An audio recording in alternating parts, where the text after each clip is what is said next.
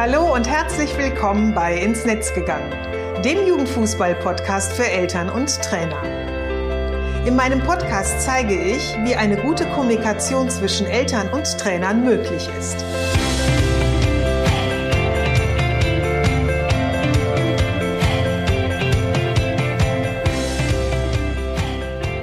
Hallo, ich bin Susanne Amar und ich helfe Trainern und Trainerinnen, eine Kommunikation auf Augenhöhe mit den Eltern ihrer Spieler und Spielerinnen aufzubauen, um ein Team zu werden. Denn nur als Team kann man gewinnen. In meinem Podcast profitierst du von meinen Erfahrungen und denen meiner Gesprächspartner und Gesprächspartnerinnen. Gemeinsam betrachten wir Themen im Kinder- und Jugendfußball aus den verschiedenen Blickwinkeln. Ich freue mich, dass du wieder reinhörst. Die heutige Episode richtet sich an Trainer, Trainerinnen und Leiter, Leiterinnen der verschiedenen Abteilungen deines Fußballvereins. Denn ich möchte dir heute ein paar Strategien vorstellen, die sich mit dem Thema Unternehmen, Führungspersönlichkeiten und eben auch Führungsstilen beschäftigt, damit du mit deinem Verein und den Spielereltern entspannt und erfolgreich ein Team werden könnt. Und zu diesem Thema möchte ich dir gleichzeitig auch ein Buch vorstellen, was ich vor einigen Wochen gelesen habe. Und zwar geht es bei dem Buch um das Buch von John Strelecki. Das Buch heißt The Big Five for Life. Ich habe es von einer lieben Freundin zum Geburtstag geschenkt bekommen und das war so ein kleines Paket mit vier seiner erfolgreichsten Bücher. Und unter anderem habe ich eben direkt dieses eine Buch gelesen. Und falls er dir jetzt nicht so viel sagt, ist überhaupt nicht schlimm. Ich habe ihn auch erst vor kurzem entdeckt.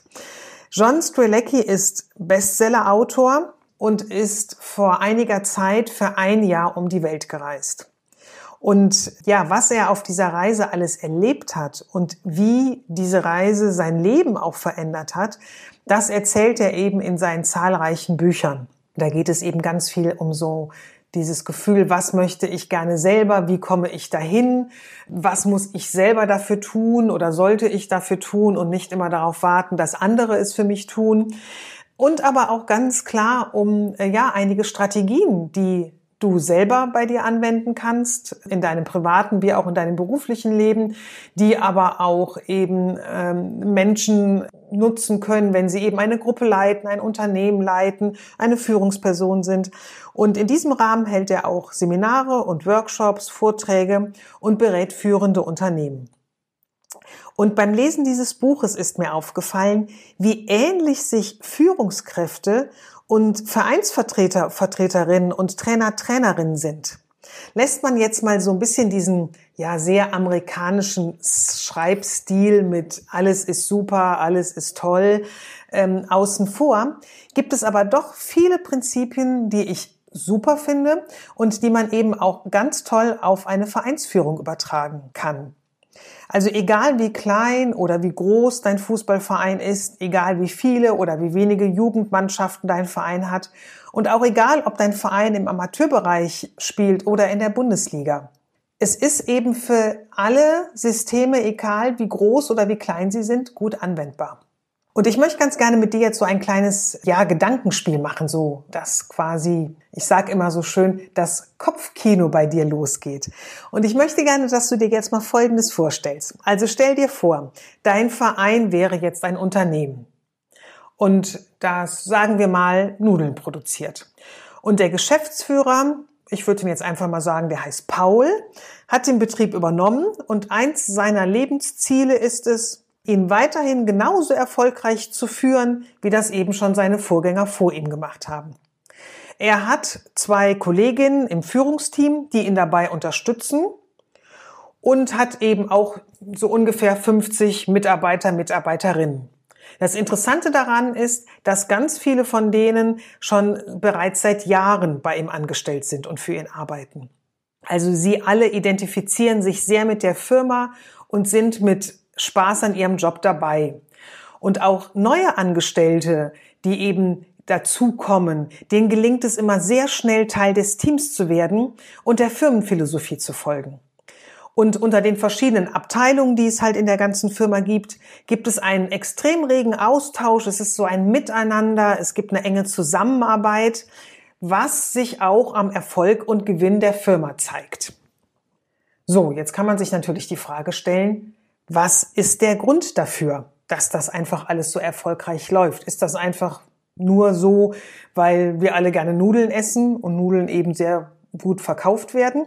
Oder gibt es vielleicht auch einen anderen Grund, warum genau in dieser Firma mit der Struktur, wie sie eben angelegt ist, sie eben sehr erfolgreich sind?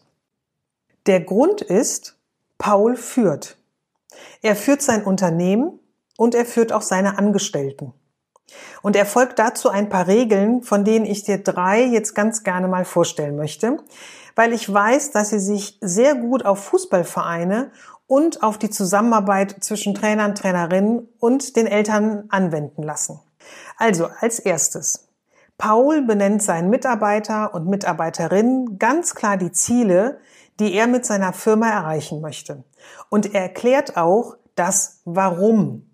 Und das ist immer ganz wichtig, damit das Gegenüber verstehen kann, wieso bestimmte Dinge so gemacht werden.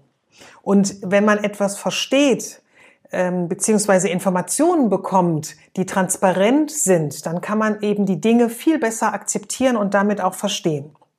Also Paul folgt beispielsweise nicht der Annahme, dass jemand, der in einer anderen Nudelfabrik bereits schon mal gearbeitet hat, einfach Bescheid weiß, wie seine Unternehmenskultur aussieht.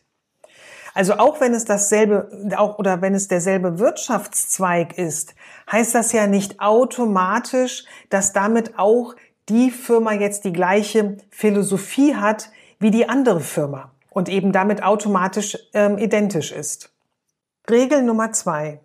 Paul formuliert sehr klar und detailliert die Zielvorgaben und liefert damit alle nötigen Informationen, damit sein Gegenüber seinen Job erfolgreich ausführen kann. Vielleicht kennst du das auch von dir selber, dass du etwas, ähm, ich sag mal, in deinem beruflichen Kontext eine Aufgabe erledigen sollst und du aber nicht eben alle Informationen hast. Und du gibst jetzt dein Bestes, steckst da Zeit, Energie hinein und bei der Abgabe sagt dann dein Gegenüber, dein Vorgesetzter, dein Chef, wie auch immer, hm, schon soweit ganz gut, aber das und das passt irgendwie noch nicht so richtig oder da müssten sie noch mal ran und noch mal äh, drüber arbeiten. Und das führt dann eben relativ schnell zum Frust, weil man ja nun sein Bestes gegeben hat oftmals und durch die fehlenden Informationen aber eben nicht das abliefern konnte, was das Gegenüber ähm, sich gewünscht hat. Und damit ist einfach der Ansatz von Paul, alle Informationen so transparent wie möglich auf den Tisch zu legen, damit eben seine Mitarbeiter eben auch ihren Job erfolgreich ausführen können. Und die dritte Regel, die Paul befolgt, ist, dass er bei Problemen seine Mitarbeiter und Mitarbeiterinnen mit einbezieht. Denn er weiß einfach, dass die Akzeptanz der Lösungsumsetzung höher ist, wenn sie einfach Teil der Lösungsfindung sind. Also wenn sie eben genauso daran teilhaben und ihren Input hineingeben. Und gleichzeitig kommen dabei natürlich auch die unterschiedlichen Perspektiven zum Tragen. Also der Paul als Geschäftsführer bewertet Dinge womöglich ganz anders, als das eben seine Mitarbeiter oder Mitarbeiterinnen tun, die mitten im Arbeitsprozess stecken. Und wird nur die Sichtweise jetzt von Paul betrachtet, dann fühlen sich natürlich die Angestellten auch oftmals gar nicht gesehen in ihrem Bedürfnis, dass sie ja auch etwas zur Lösungsfindung beitragen können. Und das führt natürlich dann ganz schnell zur Frustration. Und gleichzeitig geht dadurch natürlich auch wirklich sehr wertvolles Potenzial verloren, weil ja jeder eben etwas Gutes in einem Lösungskon oder in einer Lösungsfindung beitragen kann.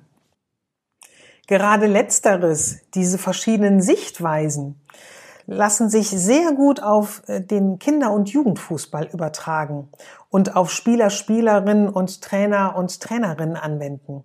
Für die, die nämlich auf dem Platz stehen, also die Spieler und Spielerinnen, gestaltet sich eine Situation häufig ganz anders als für den Coach, der neben dem Platz steht und von außen darauf guckt. Ich kann mich da auch an die ein oder andere Situation mit unserem Sohn ähm, erinnern, wenn ich mal bei einem Spiel dabei war und es vielleicht eine Situation gab, über die wir später gesprochen haben, dass ich oftmals dachte, hm, Joshua hat das ganz anders wahrgenommen, als ich das jetzt für mich wahrgenommen habe, die außen gestanden hat und das von außen betrachtet hat. Ja, und da schließt sich halt einfach wieder wunderbar der Bogen zum Kinder- und Jugendfußball. Und jetzt lass uns mal weiter unser Gedankenkino anwerfen. Ersetzt du nun die Position von Paul und seinen Kolleginnen durch Vereinsvertreter im Fußballverein und die der Angestellten durch die Eltern, führen bereits diese beiden Strategien zu einer veränderten Situation zwischen Verein und Eltern.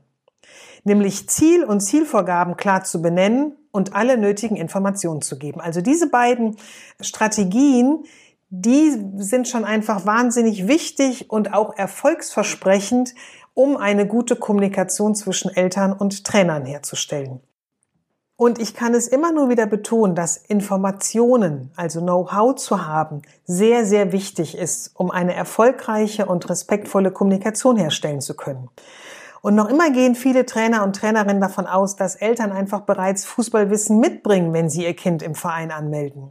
Aber das ist eben meistens gar nicht so. Viele Eltern wissen gar nicht, was genau im Fußball ich als Elternteil auch mit einbringen sollte, damit eben der Fußball gut funktionieren kann oder was auch so einfach meine Aufgaben sind und was ich einfach wissen sollte, bevor ich meinen Sohn oder meine Tochter im Fußballverein ähm, anmelde bei dem Trainer, der Trainerin, genauso wie bei dem Spieler, der Spielerin und eben auch bei den Eltern. Also Transparenz und konkrete Informationen sind wichtig, um das gemeinsame Ziel zu kennen und auch zu erreichen und eben halt auch die Aufgaben erfolgreich zu erledigen. Und die Aufgaben sind dann in dem Falle für jeden anders gestaltet, für den Trainer anders, für die Spieler anders und aber auch für die Eltern anders. Und ganz leicht lässt sich das natürlich, die Transparenz gerade für die Eltern und, an, und die Information über eine Elternseite auf der Vereins-Homepage erreichen.